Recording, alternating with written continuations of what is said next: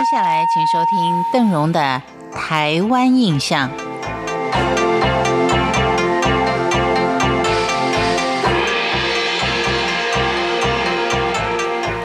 不晓得是大环境的关系啊，还是大家对于城市里面拥挤的生活已经过得很厌烦了。所以现在呢，有很多人他们买房子的时候都会考虑到比较偏乡，或是或是人口比较没有那么多的地方，尤其是宜兰，好像目前都是大家相当看好的一个地点。而我们的同事呢，也有幸啊，能够在宜兰买到一个类似于民宿的房子啊，能够在星期六、星期天去做小小的度假，真的让邓荣也蛮羡慕的。但是在今天的节目当中呢，我们先不介绍宜兰，我们介绍宜兰的第二大城镇罗东。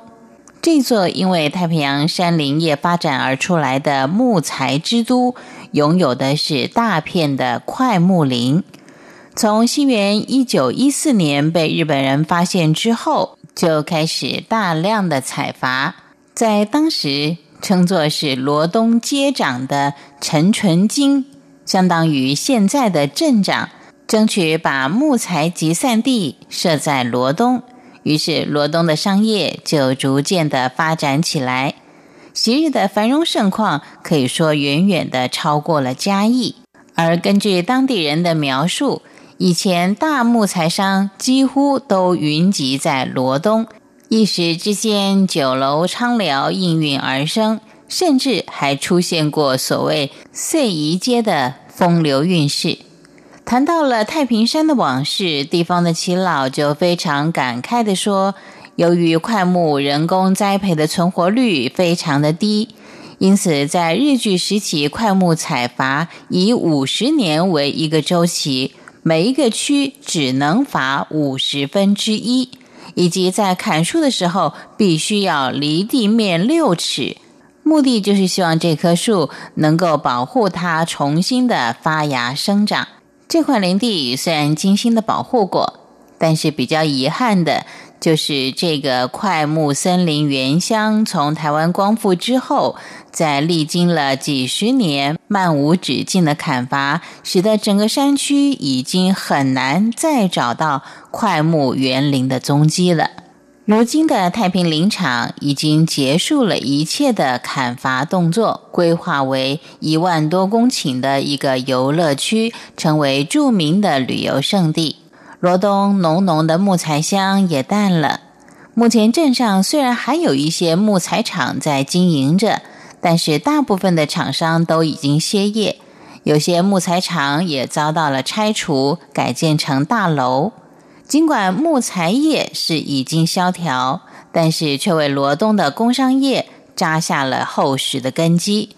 至今，它仍然是宜兰县最活跃、最热闹的城镇。全县地价最高的地段就在罗东的中正路上。说到罗东，还是要提到宜兰。宜兰有一个特别的风俗，叫闪冬。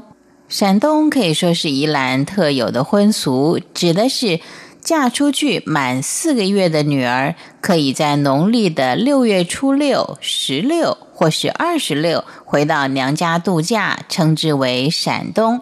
尽管有时疼惜女儿，但是宜兰人对于嫁出去的女儿，以前也有一些不太近情理的做法。